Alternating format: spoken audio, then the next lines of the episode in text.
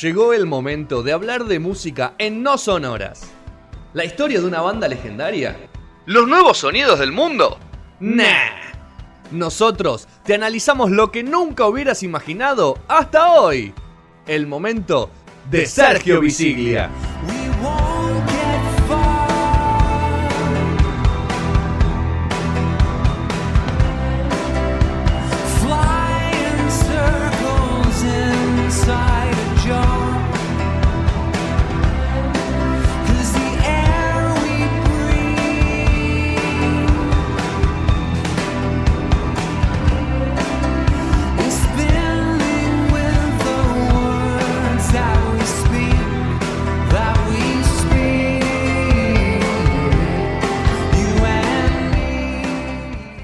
Vamos a hablar, tu sección va de música y literatura. Sí, y quería arrancar, eh, quizá dije, voy a arrancar eh, fácil, dije en un momento.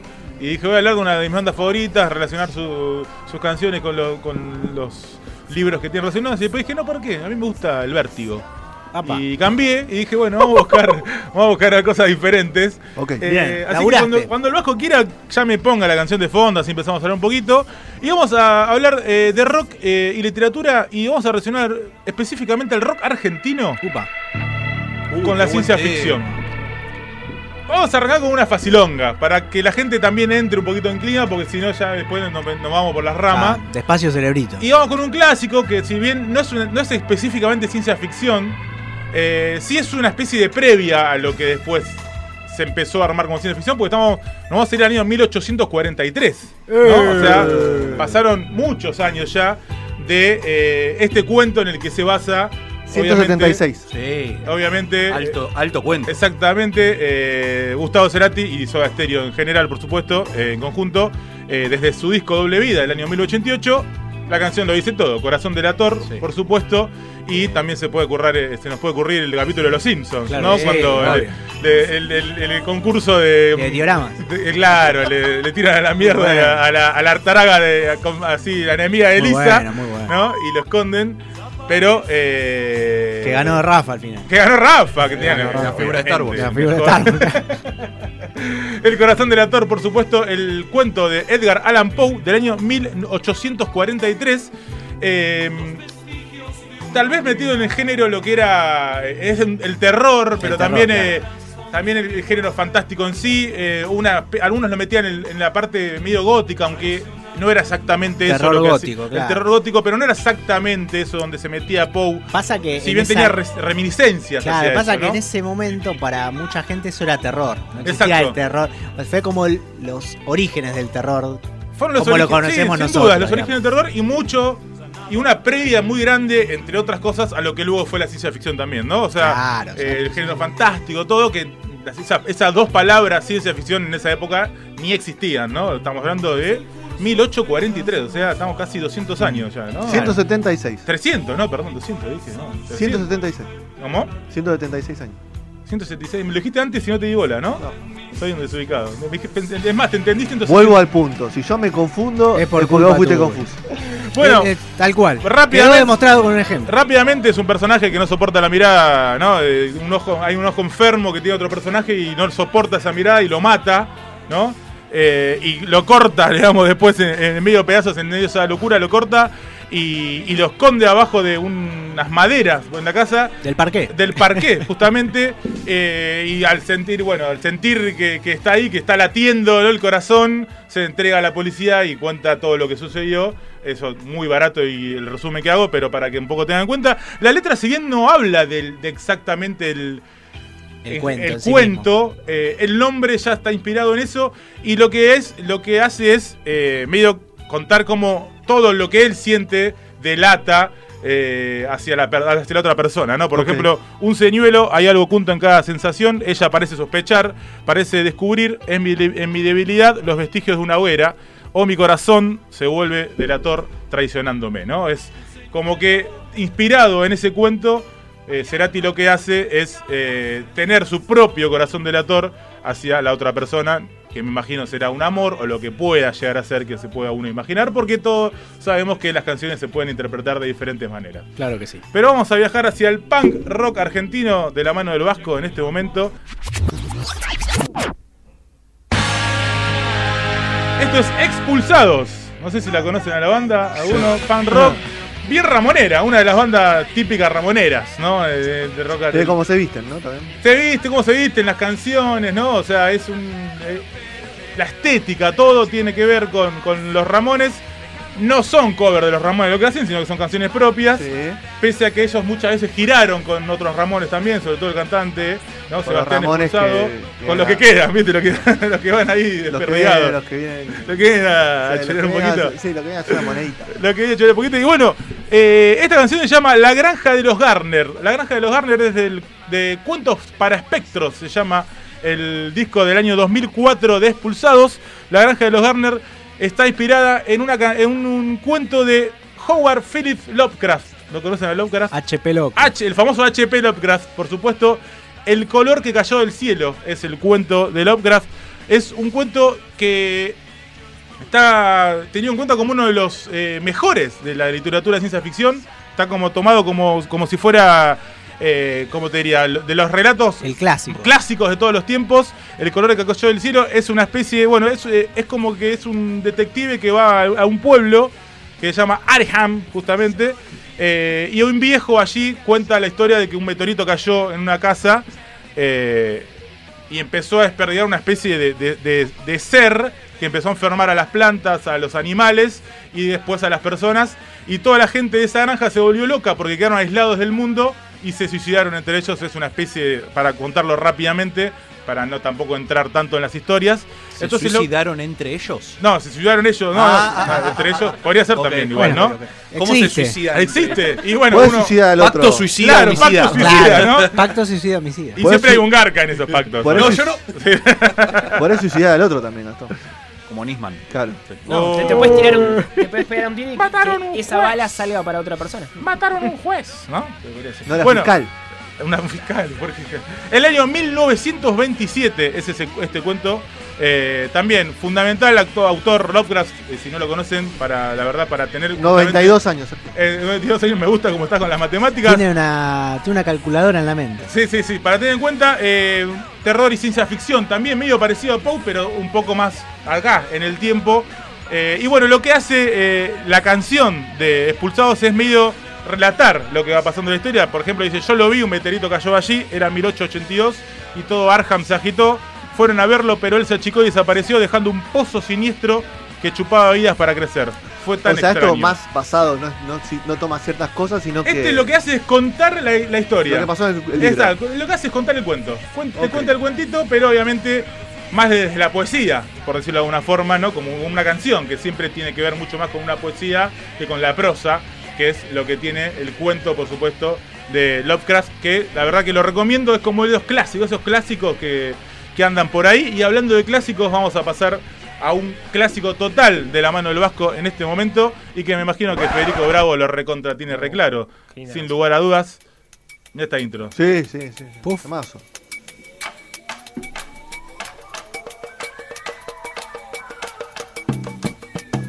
¿Te gusta Versito, Gastón? No. A ver. No le des nada que sea de acá, ¿no? Gastón está, está odiando esta columna. Es el tío Gastón. Sam de la música. Está No, odiando esta ban- columna. Banco, no, soy- Claro. Es el tío de la Sam de la música. Versión de Carrabac, desconexión sideral. Me parece que si me dicen elegiste cinco temas de Versito, lo elijo. ¿eh? Vos sé vos. ¿Vos no? No, No, mirá qué malo que sos. Tendríamos que tirar después, vamos a hablar fuera de aire. no, cuáles son no, los cinco. No conozco cinco temas. Sí, no seas ¿Cómo que no conoces? ¿Qué no cinco temas? ¿Qué, ladrón que es, eh. Pero pará, capaz que no sabe cómo No se llama. conoce, boludo. De Hijos del Culo del año 2000, uno de los mejores discos de Versito. Ahí te van, me Sí, sí, sí. Porque ¿Cuántos pone peleémonos- mejores? ¿Qué pone mejores? ¿Tres? De los Mejores tres mejores, sí. Mejores diez, ¿Cuántos tiene? Tiene 12, Debe ¿dónde tener tiene 15, ¿no? Claro. 15 discos tiene. una ocho, sí. sí. Y vos no no conoces cinco canciones.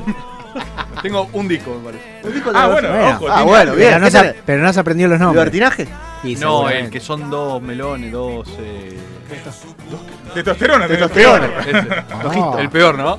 No, no es el peor. El top 3 de los peores. entraría. Bottom 3. Bueno, Desconexión Sideral, eh, un astronauta de una bruja, amigo, que la canción habla de un astronauta de una bruja, habla mucho también de la ciencia y de la religión, ¿no? Eh, esa especie de, de guerra siempre entre ciencia y religión. Acá Y- pasa mucho esa. Exactamente. Esa guerra en Y este hablando programa. de eso, otra vez los Simpsons, si querés, ¿no? Claro el que sí. famoso, el- cuando llega la. eh, El, el truco publicitario que encuentra un ángel lisa. Sí, ¿no? Espectacular. Uno, un- uno de los mejores capítulos. Espectacular, hermoso. Sin embargo, No dentro te de quiero esta- mentir, Lisa. Claro. No he hecho las pruebas.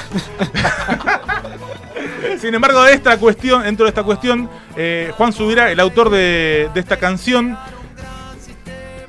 cuenta siempre que desde chiquito el tío le regaló muchos libros de Ray Bradbury que él tomó para sí y se inspiró sobre todo en El Hombre Ilustrado, que es una serie de cuentos también de los clásicos de Ray Bradbury, es una serie de 18 cuentos de ciencia ficción y entre ellos está El Hombre del Cohete, por ejemplo, que hay una canción de Elton John que se llama Rocketman, Rocketman. ¿no? Así se, así llamó la, la, La película. la película autobiográfica. digamos. Exactamente, también que él- ese cuento es, habla un poco de un astronauta que viaja todo el tiempo y los la madre y los hijos no quieren eh, no quieren que lo haga más hasta que en un momento se enteran que se estrelló contra el sol.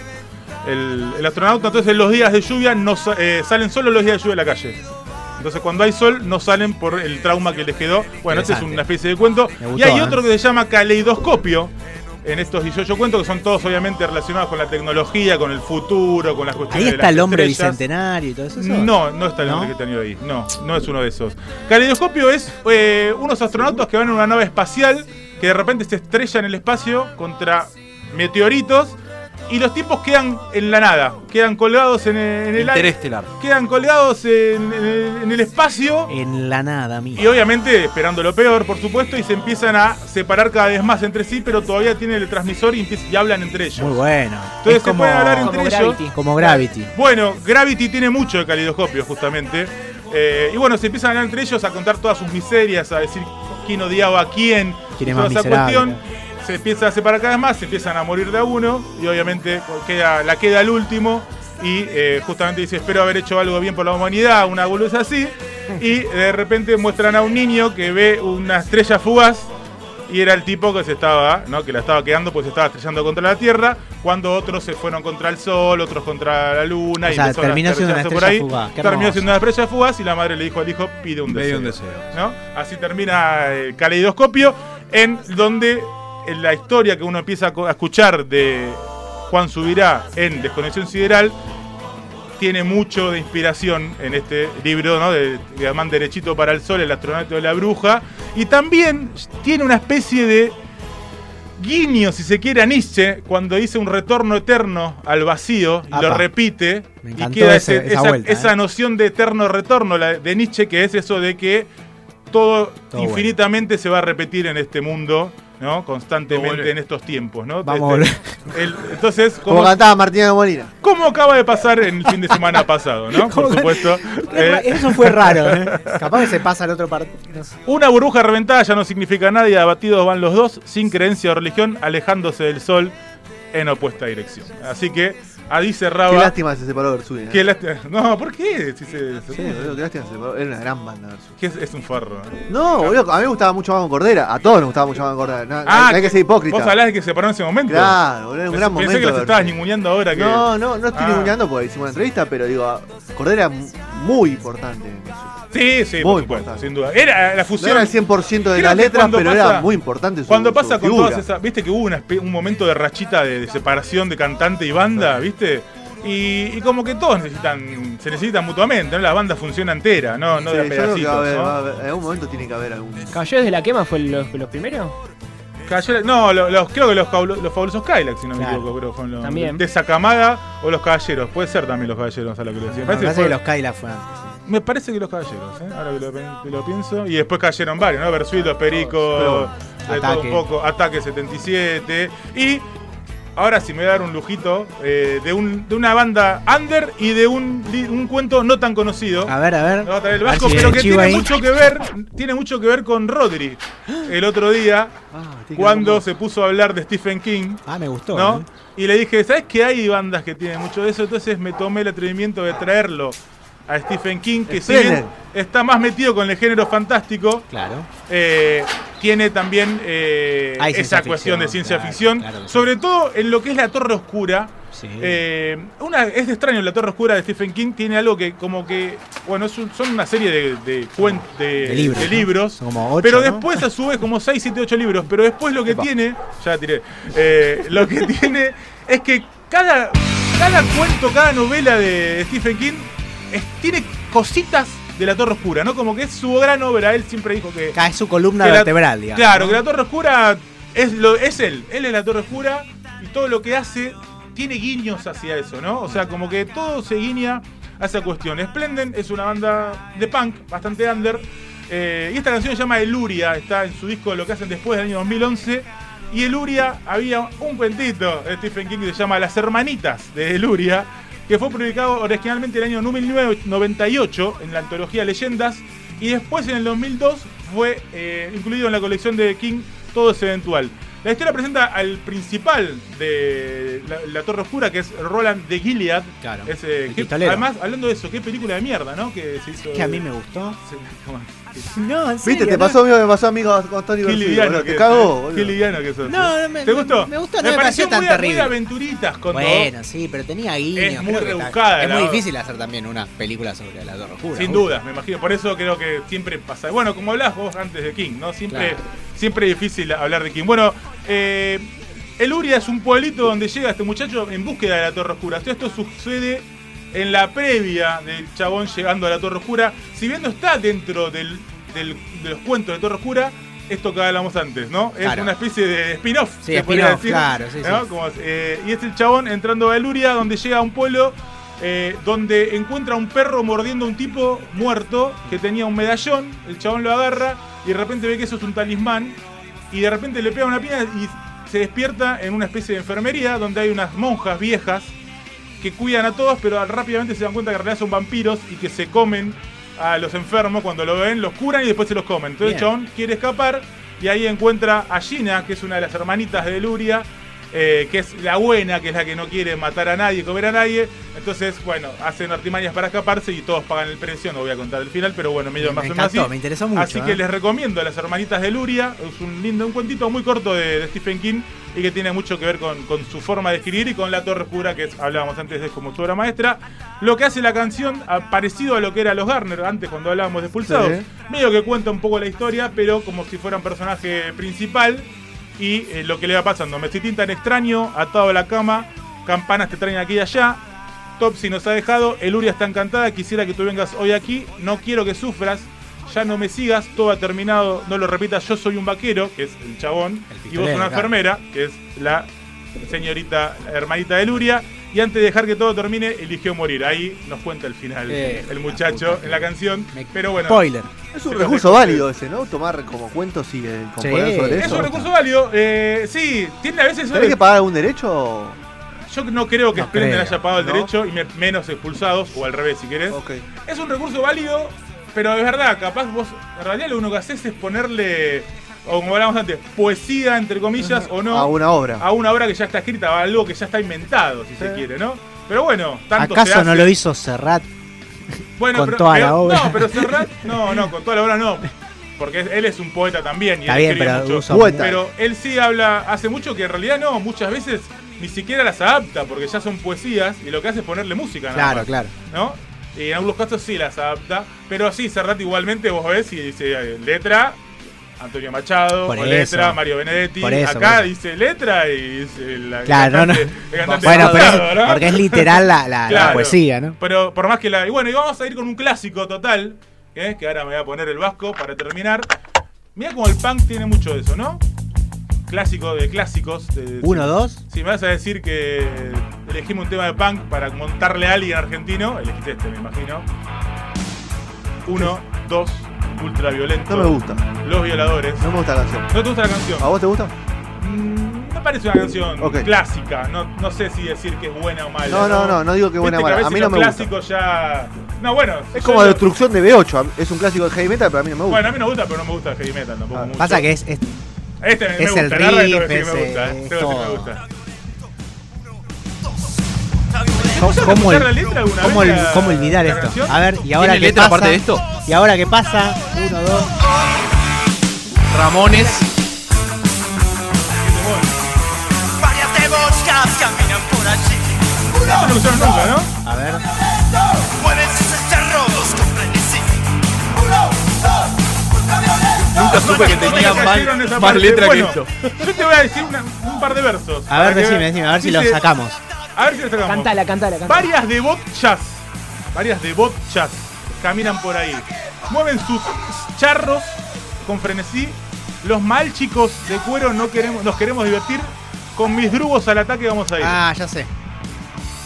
No puedo creer Me que, gustó con, que lo que con agarraste. eso haya sacado algo, no Sin- lo puedo sin creer. milixos en la esquina es más fácil para mí. El Dren Chrome en la Golobá me hace decidir.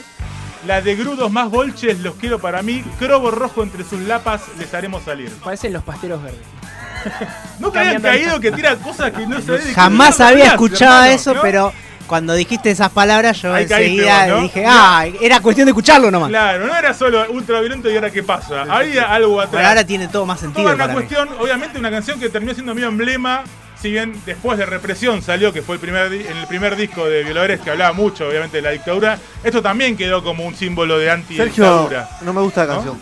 ¿Te gusta vos? Como a Fede no le gusta la canción, vamos a ir directamente a, A dónde la obra literaria y a la película también. Bueno, ese lenguaje que hablamos se llama Nadsat. Natsat. Ahora No lo conozco. Sí, yo sí. El lenguaje sí, Natsat es una, net- una jerga que toma mucho del, del- del- es una jerga que toma mucho del, del ruso, Del del, ruso. eslavo, si se quiere, y que se hizo para que los policías no sepan más o menos qué se habla. A mí me pareció lo que es el lunfardo, por decirlo de alguna Claro. forma. Jeringoso. Córrenle. Pero no es una, una jerga real. No, no. Es una jerga inventada por un autor que se llamaba Anthony Burgess. No Burgess. sé si lo dije bien. Burgess, El año sí. 1962 hizo un emblema de la 57 literatura, años.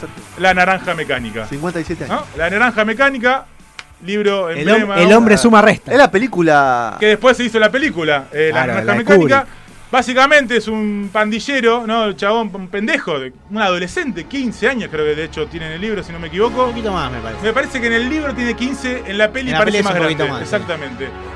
15 años tiene el muchacho, afana, chorea como loco, mata también, viola pibas, o sea, un Ah, desastre. hace el chabón. todas, ah, las hace Puso un todas. descontrol, en un momento lo meten en cana.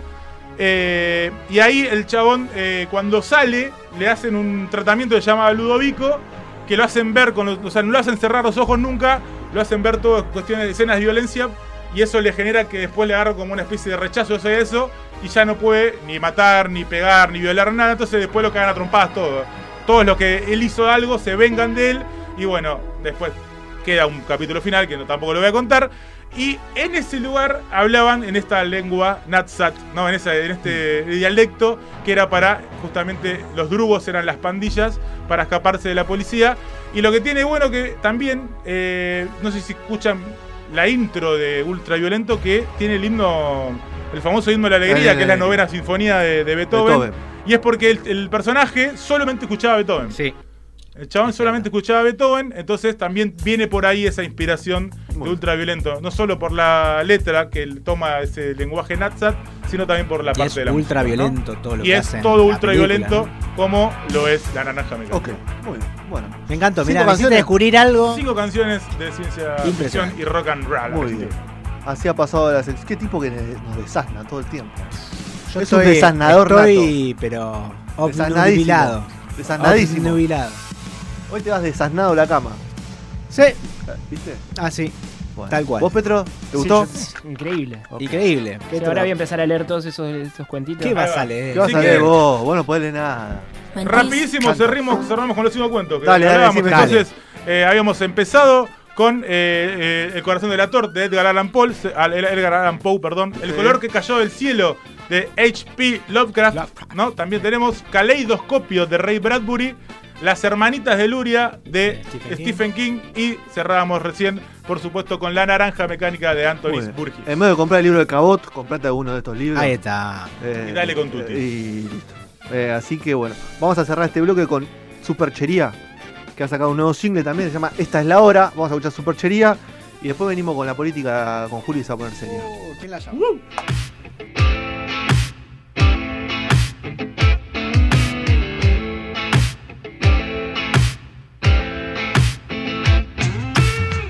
sky.